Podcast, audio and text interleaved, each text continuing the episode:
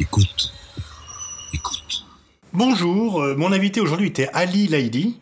Vous êtes euh, journaliste à France 24, euh, vous êtes docteur en sciences politiques et vous venez de publier Le droit, la nouvelle arme de la guerre économique.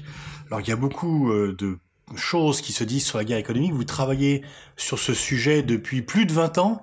Euh, au départ, on vous a pas tellement pris au sérieux quand vous parliez dans les cercles académiques de guerre économique. Non, non, c'était extrêmement difficile de parler de la guerre économique parce que c'est un concept qui n'est pas accepté dans le cercle académique. Quand j'ai repris les études en 2006 pour faire une thèse sur la sur le sujet, j'ai été confronté au fait de ne pas trouver de directeur de thèse capable de comprendre et de suivre ces problématiques. Et puis on me regardait avec des grands yeux en disant mais qu'est-ce que c'est que la guerre économique? Ça n'existe pas. Il y a que la paix économique. Donc en gros, on voyait pas ce qu'était cet objet que, en gros, est l'affrontement économique entre les nations, entre les entreprises, entre des entreprises et des nations, voire même entre des individus, des milliardaires qui veulent imposer, comme aux États-Unis par exemple, sur l'Obamacare, leur décision à un pays entier. Donc il y a des gens, il y a des entreprises, il y a des États qui mènent des guerres économiques contre d'autres euh, acteurs. Alors, il y a concurrence a toujours existé, mais même pourtant Mitterrand, François Mitterrand lui-même avait dit à la, au milieu des années 90, alors qu'il était encore président, que les États-Unis étaient en guerre, en guerre économique contre la France et les pays européens. Oui, c'est vrai que en, fait le concept de guerre économique a toujours existé. J'ai écrit un précédent livre qui s'appelle Histoire mondiale de la guerre économique et je repars du néolithique pour montrer combien l'économie peut être l'objet de batailles entre les groupes, entre les tribus, entre les hommes.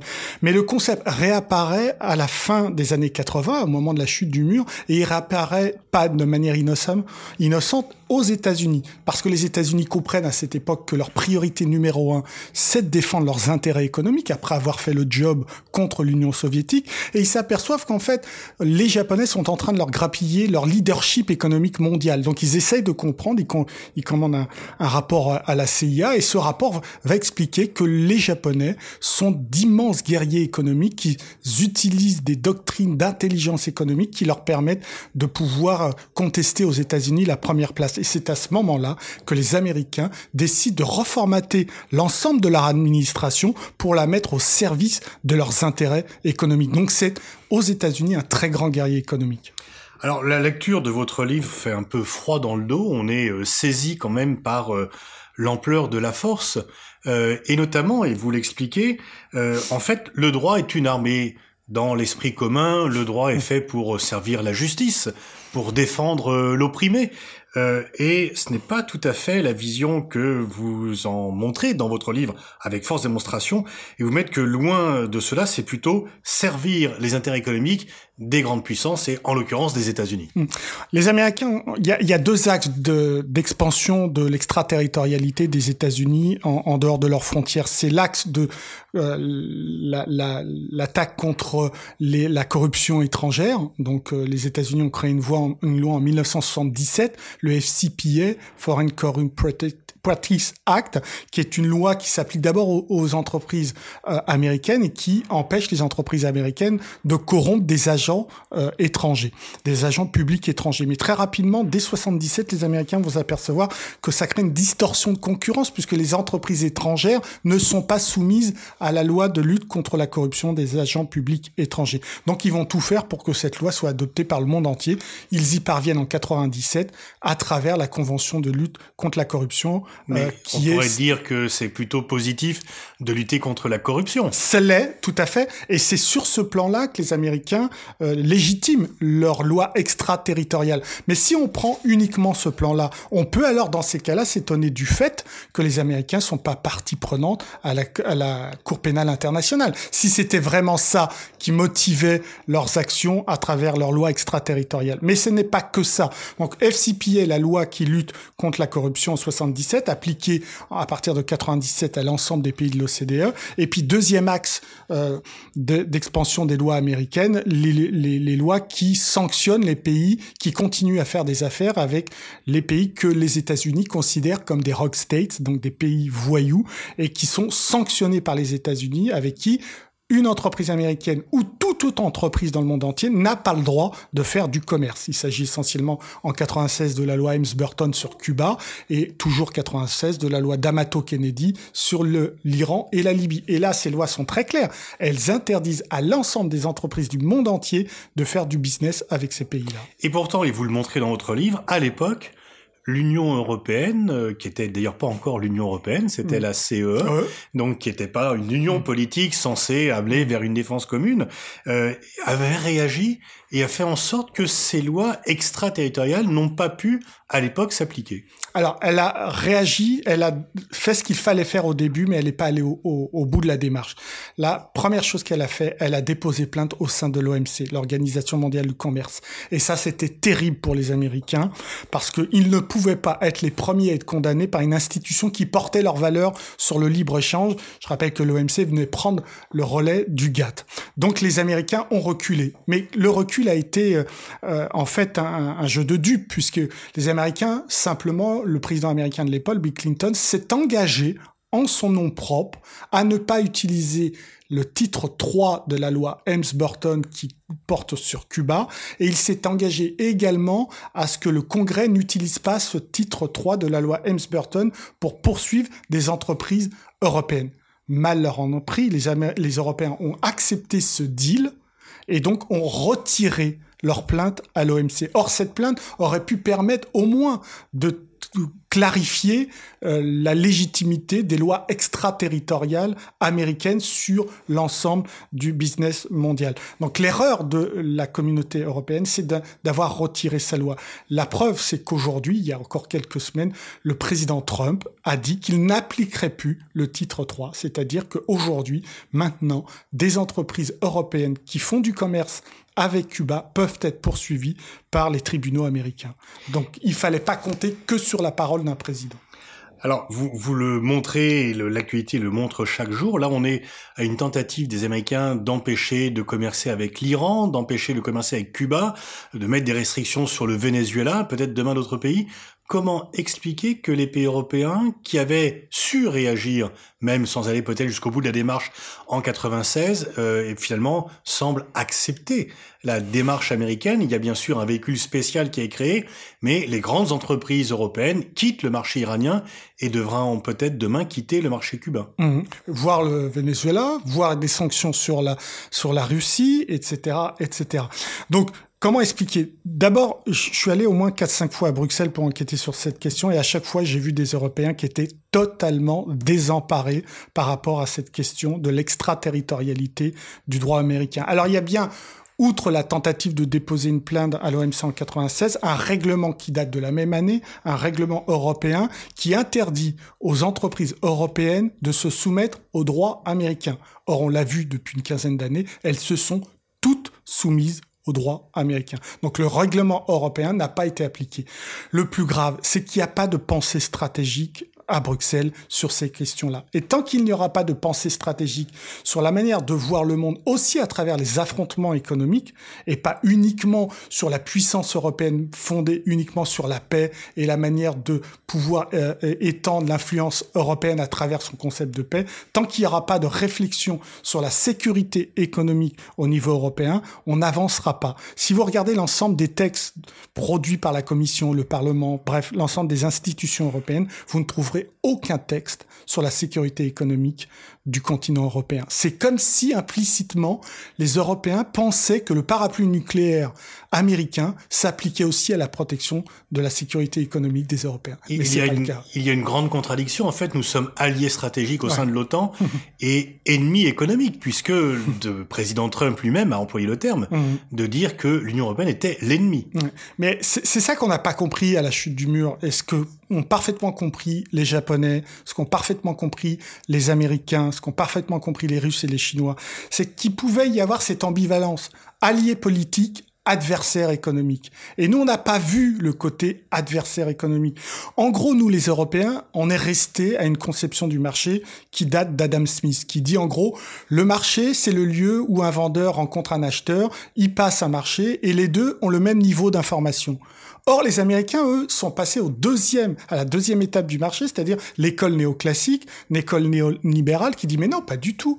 Le marché, c'est absolument pas ça. C'est tout le contraire. Le marché, c'est le lieu de la concurrence. Et c'est celui qui possède la meilleure information qui remporte le marché. Donc, vous voyez qu'on n'est pas du tout dans la même approche. On est dans une approche euh, européenne assez bisounours et on est dans une approche anglo-saxonne assez guerrière en ce qui concerne l'économie. Alors, il y a un mécanisme que, que vous démontez euh, parfaitement dans votre livre, c'est le, le, processus de judiciarisation de la vie économique. Donc le département de la justice aux États-Unis attaque une société euh, européenne, française. On rappelle que la BNP a été condamnée à 9 milliards. C'est quand même euh, c'est 9 milliards qui sont partis de ce pays pour aller euh, nourrir les États-Unis. on se rappelle ici que Alstom a été du coup racheté par General Electric suite à ces plaintes, mais qu'en fait ce n'est pas réellement de la justice puisque, et vous le démontrez, il n'y a pas de procès. Alors quand le département de la justice, le ministère de la justice américain attaque une société européenne, qu'est-ce qui se passe? C'est très clair. En fait, c'est une question d'administration, pas du tout une question de justice. Il n'y a jamais de juge, que des procureurs, que ce soit au DOJ, le département de la justice, mais que ce soit aussi à la SEC, qui est le gendarme des marchés, ou euh, le procureur de New York, puisque New York accueille les, bourses américaines. Donc qu'est-ce qui se passe? Un jour, ils ont une information des services de renseignement, c'est souvent ça. Ils appellent l'entreprise, ou plutôt ils envoient un courrier au président et au conseil d'administration de l'entreprise visée, et ils disent, nous avons des preuves que vous violez la loi américaine sur les sanctions ou alors sur la corruption. Nous vous conseillons de coopérer, c'est le terme utilisé, et pour coopérer, vous devez mettre vos avocats à nos services, clairement, pour montrer que vous avez bien violé la, loi américaine. Et plus vous prouverez que vous avez violé la, la loi américaine, moins l'amende sera élevée et plus vous pourrez euh, vous en sortir dans cette affaire. Et donc, à la fin seulement de ce deal, il y a un juge américain qui vient tamponner l'accord entre l'administration de la justice américaine et l'entreprise. À tel Mais il n'y a pas de procès. Il n'y a pas de procès. C'est ça que, nous, Européens, on a du mal, parce que pour nous, la justice, c'est un procès. Aux États-Unis, 95% des affaires, qu'elles soient économiques, criminelles, etc., ne passent pas devant un tribunal. Elles sont gérées directement entre le procureur, le juge et l'accusé. Donc c'est ça, c'est ce modèle-là qui veulent aussi importer en Europe. Ce que vous décrivez, sans vouloir être excessif, ça, ça apparente plus à de l'extorsion de fonds que à une véritable justice basée sur la règle de droit. Alors c'est pas moi qui le dis, c'est le rapport Lelouch-Berger qui a été publié en 2015, donc deux parlementaires français qui ont enquêté sur la, la législation extraterritoriale américaine et qui parlent en effet d'extorsion de Pierre Lelouch que l'on peut pas qualifier d'anti-américain bah puisqu'il a été très longtemps considéré comme atlantiste. Tout à fait. Mm. Et donc, il le dit lui-même. Il dit qu'à un moment donné, euh, l'explication que donnent les Américains à nos deux parlementaires français, c'est la suivante. Quelque part, vous, Européens, vous ne participez pas aux guerres que nous nous menons pour le bien. Alors, nous allons chercher l'argent là où il est, et notamment à travers vos entreprises. Donc oui, ça peut être assimilé à une sorte d'extorsion de fonds. Et donc, en fait, pourquoi les entreprises européennes ne vont pas jusqu'au bout euh, vous expliquez qu'elles craignent la mauvaise réputation, qu'on les accuse de complicité avec le terrorisme et que leur image serait complètement brouillée. Donc c'est quand même un système duquel il est très difficile de s'échapper. Mais c'est carrément un pistolet sur la tempe. Vous n'avez pas de choix. Quand, on, quand les Américains proposent de coopérer, c'est pas une coopération. Vous êtes obligé. Sinon quoi? Sinon, comme la banque Standard Chartered, eh bien, on vous retire la licence et vous ne pouvez plus faire d'affaires aux États-Unis. Autrement dit, c'est la mort d'une société, une multinationale évidemment, mais une PME également. Puis en plus, il y a le risque réputationnel par rapport à un, long procès contre les Américains, qui le prendraient évidemment extrêmement mal. Donc vous n'avez pas de choix. Vous n'avez absolument pas le choix. On peut dire qu'une société française qui voudrait continuer à commercer avec l'Iran serait accusée d'aider le terrorisme et euh, verrait ses, son marché s'effondrer de toute façon. Mais complètement, ou, ou, même Cuba. Euh, je vous rappelle que la loi Helms-Burton qui impose un embargo sur Cuba est une loi politique. Elle vise à renverser le régime castriste. D'un point de vue des institutions internationales, c'est illégal.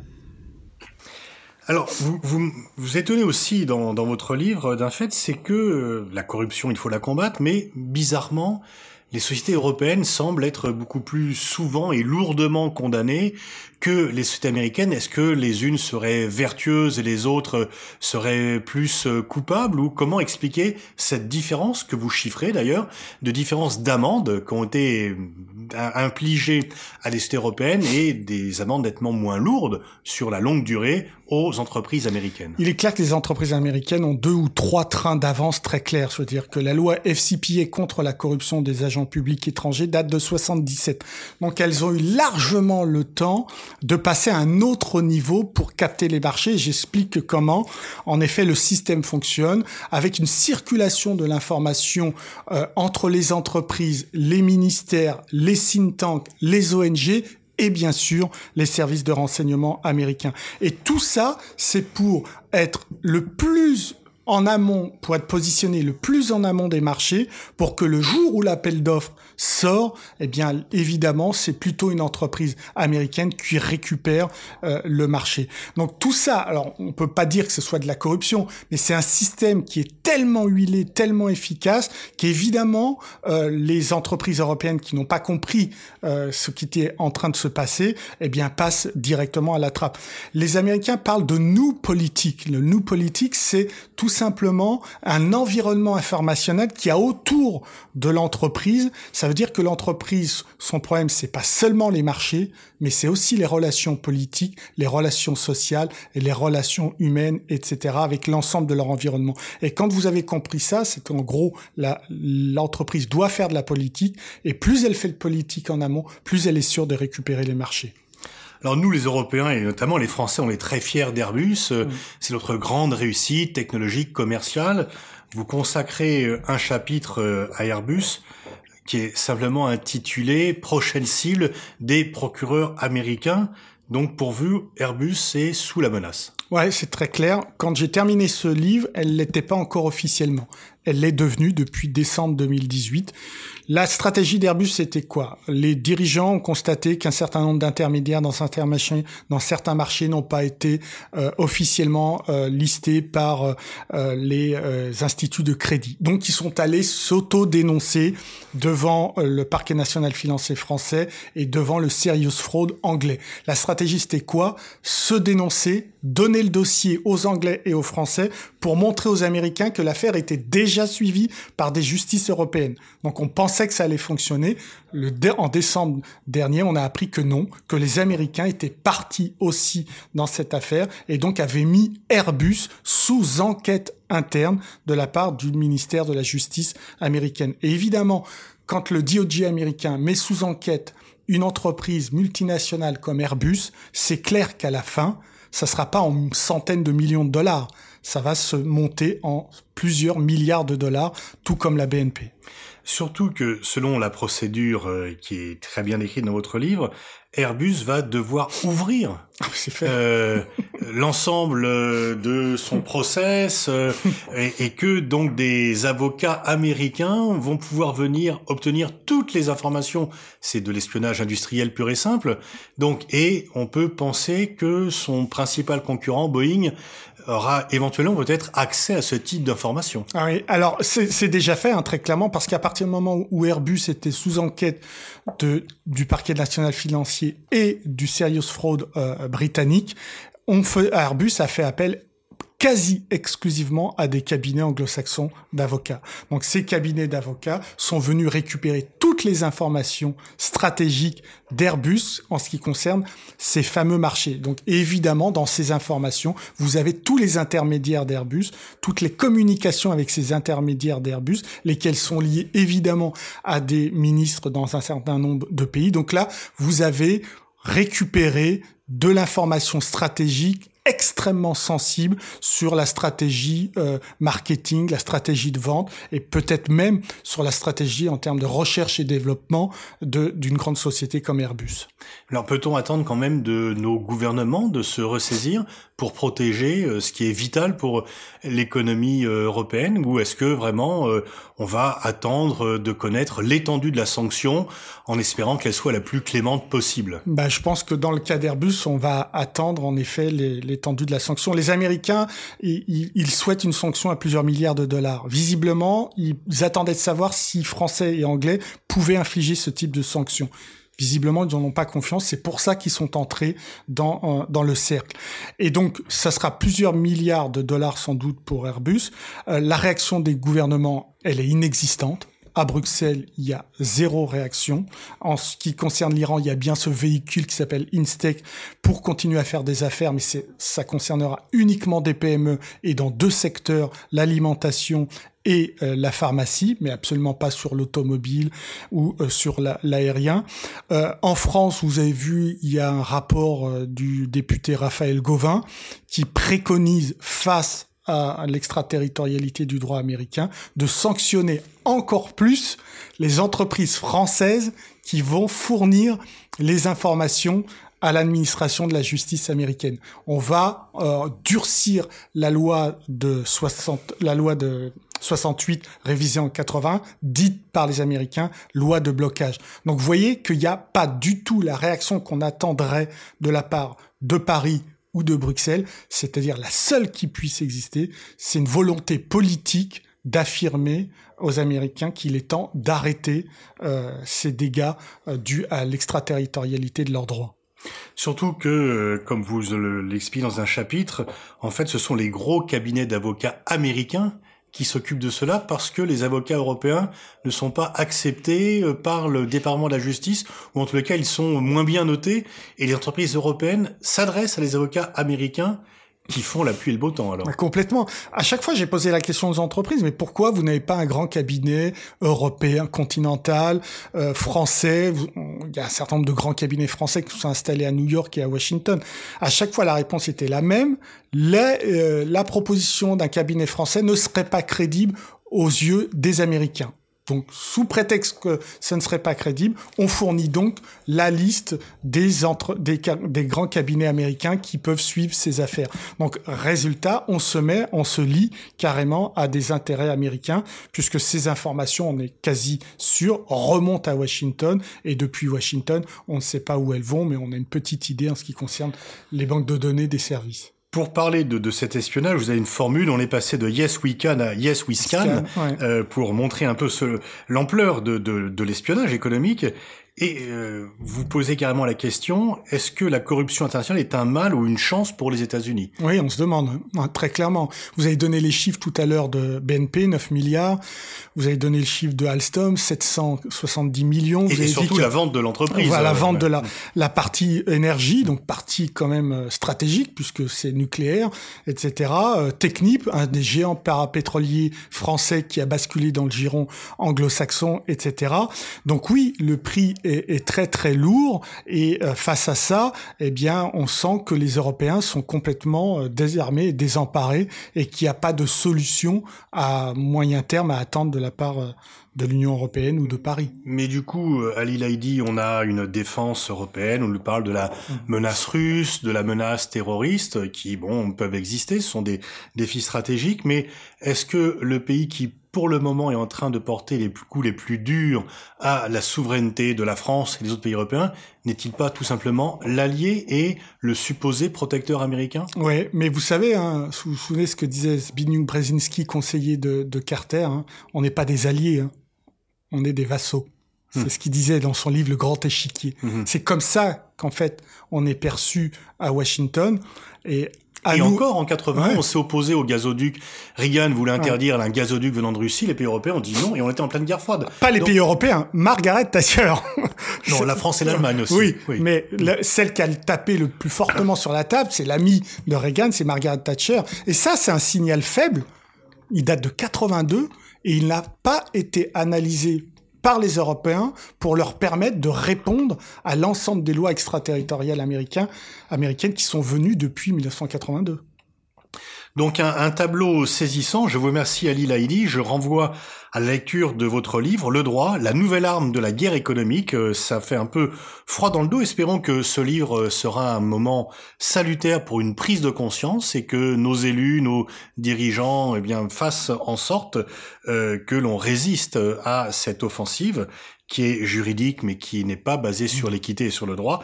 C'est donc publié aux Actes Sud et c'est absolument passionnant. Merci Ali Laïdi. Merci Pascal.